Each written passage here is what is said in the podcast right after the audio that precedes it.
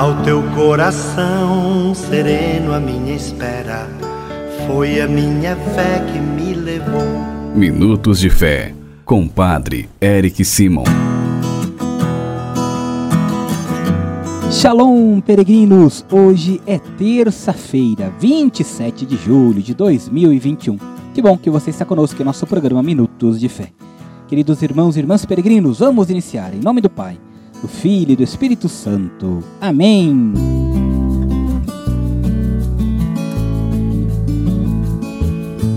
Peregrinos, o evangelho que nós vamos escutar nesta terça-feira é o evangelho de São Mateus, capítulo 13, versículos de 36 a 43. São Mateus, capítulo 13, versículos de 36 a 46, a 43. Então você pega sua Bíblia, deixe preparada aí, porque assim que escutarmos nossos irmãos e irmãs, vamos juntos escutar a boa nova de Jesus Cristo. Agora, o nosso telefone é o 43 99924 8669. 43 99924 8669. Escutemos nossos irmãos. Bom dia, Padre Eric. Aqui é Ana Luísa, de Nova Iguaçu, Paróquia Santa Rita de Cássia. Em primeiro lugar, agradecendo sempre por suas orações, pedindo a Deus que abençoe sempre sua vida e conduza o seu sacerdócio. Estou aqui para pedir orações por todas as pessoas que se encontram enfermas, principalmente as que se encontram enfermas pela Covid-19, que todas possam se recuperar e voltar para os seios de suas famílias com saúde Bom dia, Padre Eric, a tua bênção, Padre, quero pedir tua bênção, oração para toda a minha família, em nome de Jesus. Meu nome é Yolanda Aparecida Caracho, moro na cidade de Araputi. Obrigada, Padre, que Deus te proteja, dê bastante saúde para o Senhor. Amém. Bom dia, Padre Eric, que a paz do Senhor esteja sempre contigo, te protegendo, te abençoando e te livrando de todo mal. Amém. Nós te amamos, Padre. Continua assim nos abençoando. Pedindo a Deus que, na sua misericórdia, na sua benevolência, abençoe todos esses nossos irmãos. Vamos juntos agora, peregrinos, escutar o Santo Evangelho. Santo Evangelho. Senhor esteja convosco, Ele está no meio de nós. Proclamação do Evangelho de Jesus Cristo segundo Mateus. Glória a vós, Senhor. Naquele tempo, Jesus deixou as multidões e foi para casa. Seus discípulos aproximaram-se dele e disseram: Explica-nos a parábola do joio. Jesus respondeu: Aquele que semeia a boa semente é filho do homem. O campo é o mundo. A boa semente são os que pertencem ao reino. O joio são os que pertencem ao maligno. O inimigo que semeou o joio é o diabo. A colheita é o fim dos tempos. Os ceifadores são os anjos. Como o joio é recolhido e queimado ao fogo, assim também acontecerá no fim dos tempos. O Filho do Homem enviará seus anjos, e eles retirarão do seu reino todos os que fazem outros pecar e os que praticam o mal. Depois os lançarão na fornalha do fogo. Ali haverá choro e ranger de dentes. Então os justos brilharão como o sol no reino de seu Pai. Quem tem ouvidos, ouça. Palavra da salvação. Glória a vós, Senhor. Queridos irmãos e irmãs, quando nós escutamos o evangelho de hoje, nós vemos Jesus explicando a parábola do joio em casa, isto é, na comunidade. A igreja de fato corre dois riscos: tornar-se uma seita de justos que não tem misericórdia pelos outros, ou um bando de morais que justifica a própria imoralidade pela misericórdia divina. A familiaridade com Jesus, os discípulos se aproximam, nos preservam do duplo risco. Por isso, queridos irmãos e irmãs, precisamos prestar um pouquinho de atenção na explicação pedida pelos discípulos. E ela se divide em duas partes: a explicação dos sete símbolos e a apresentação do juízo de Deus. O juízo será no fim, não agora. Deus o fará, não nós. O tempo presente é o da paciência, nossa, dos outros e de Deus, para que possamos chegar à conversão e à salvação.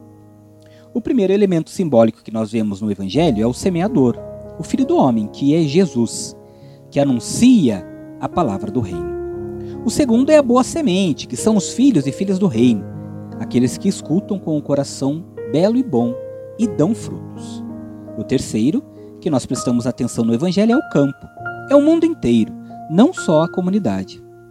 O quarto símbolo são as ervas daninhas. Nós nos tornamos filhos de quem, nos, de quem nós escutamos. Quem escuta a palavra torna-se filho de Deus. Quem dá ouvidos à mentira da serpente torna-se filho do maligno. O quinto elemento é o inimigo. O inimigo tem vários nomes. Um deles, talvez o mais significativo, é diabo, que significa divisor. O sétimo símbolo é a colheita. É o fim do mundo. A palavra fim tem vários significados. Fim pode significar destruição. A destruição será um fenômeno natural. Fim também pode significar a meta, um objetivo, um alvo. A finalidade do mundo é a comunhão de tudo em todos com Jesus, com o Criador, com Deus. O sétimo símbolo são os ceifadores.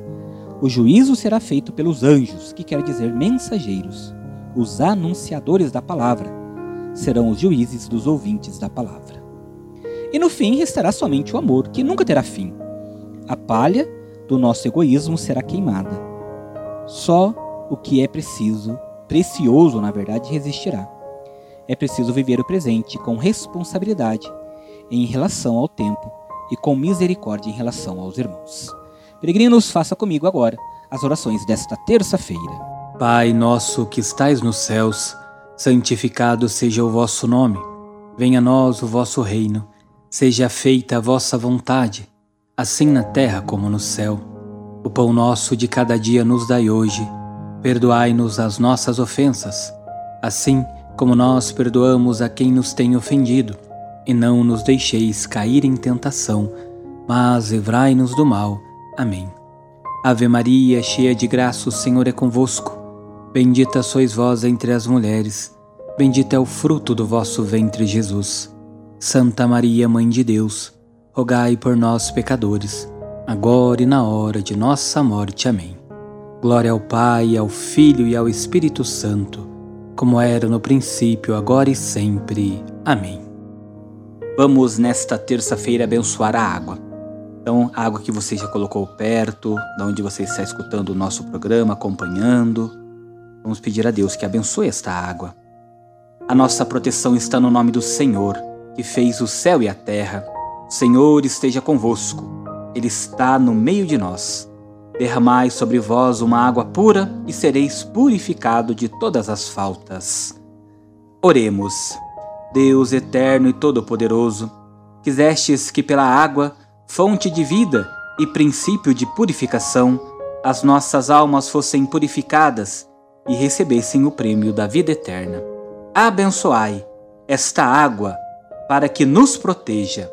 Todas as águas que você tem colocado perto aí, peregrino, peregrina que o Senhor abençoe. E renovai em nós a fonte de vossa graça, a fim de que nos livre de todos os males e possamos nos aproximar de vós com o coração puro e receber a vossa salvação, e que ela recorde a água do nosso batismo como fonte que jorra para a vida eterna. Por Cristo nosso Senhor. Amém. Que desça sobre todas as águas que estão próximas que nos acompanham, desses filhos que nos acompanham, as bênçãos e a proteção do Deus Todo-Poderoso, Pai, Filho e Espírito Santo. Amém. Muito obrigado por participarem conosco do nosso programa Minutos de Fé. Nos encontramos amanhã. Que você tenha um excelente dia, muita luz, muita paz. Deus te abençoe sempre que desça sobre você, sobre tua vida, tua saúde. A bênção do Deus Todo-Poderoso, Pai, Filho e Espírito Santo. Amém. Muita luz, muita paz, excelente dia. Shalom. Que a paz habite em tua casa, que a paz esteja em ti.